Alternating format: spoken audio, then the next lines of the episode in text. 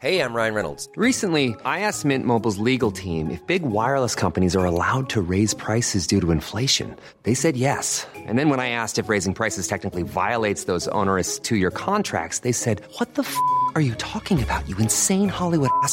So to recap, we're cutting the price of Mint Unlimited from $30 a month to just $15 a month. Give it a try at mintmobile.com slash switch. $45 upfront for three months plus taxes and fees. Promo rate for new customers for limited time. Unlimited more than 40 gigabytes per month. Slows. Full terms at mintmobile.com. Jueves, 3 de la madrugada. Me desperté preocupado. No paraba de pensar en el lanzamiento del día siguiente. Un evento para 20 personas en un café, para discutir casi con tema abierto. Estaba vendiendo mi tiempo, mi experiencia y mi dedicación. Hacía meses que lo venía planeando, testeando la idea de a poco, hasta que llegó el momento de la verdad. Salir al mercado. Este es el capítulo Emprender duele, del libro Soy Solo. Más información en soysolo.com.ar. Pero no me había animado. Lo tendría que haber hecho el miércoles, pero me moría de miedo. ¿Y si nadie compraba la idea? ¿Y si pensaban que era demasiado caro? ¿Quién se cree que es? ¿Que vamos a pagar para charlar con él? Todos mis tests previos apuntaban a que iba a funcionar, pero yo tenía miedo, igual que antes de dar una conferencia. Al miedo no le importa que racionalmente algo tenga sentido, tiene sus propias razones.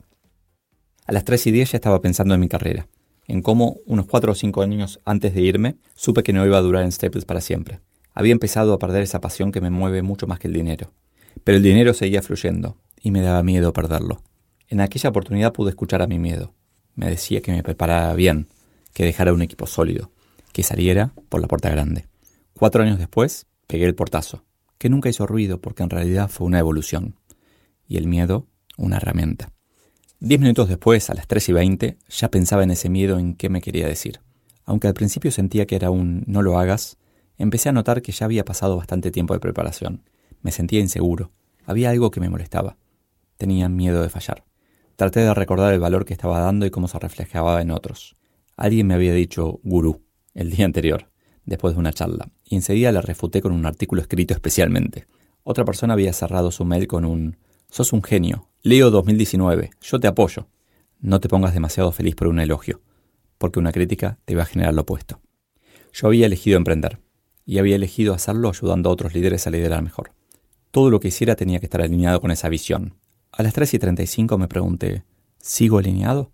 En ese momento me relajé, no sé cuánto tardé en dormirme, pero a la mañana emprendí y me sentí feliz. Plantéate un objetivo que cada paso que des te haga sentir bien. Estás loco. Cuando me desperté de mi noche de medio insomne, mientras desayunaba, antes de decidirme a emprender, recordé una situación en el año 2006, en la que había logrado vencer el miedo que me decía que mejor no innovara. Había decidido empezar un blog público, Parecería que fue el primero escrito por un gerente general como tal, y desde el inicio contaba nuestros problemas. Obviamente que con cuidado, sabiendo si podíamos resolverlos y balanceando con cosas buenas, pero era transparente.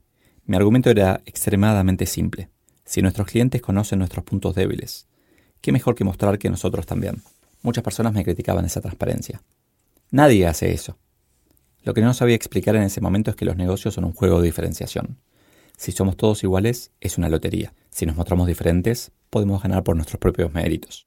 Pero hoy, viendo en retrospectiva, entendí algo más importante. Si no cuento los errores, los aciertos no son creíbles.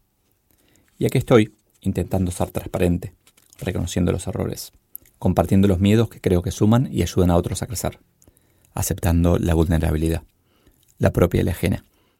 Siempre me resistía al branding, la publicidad enfocada en los valores positivos de una marca, que oculta totalmente los negativos. El branding es al marketing como Instagram a las redes sociales. Creo que es hora de que seamos todos más honestos y contemos lo que el mercado sabe, qué cosas no somos y en qué fallamos. Porque la información circula tan rápido que la verdad siempre se sabe. Y la verdad es que nadie es perfecto. O todos lo somos.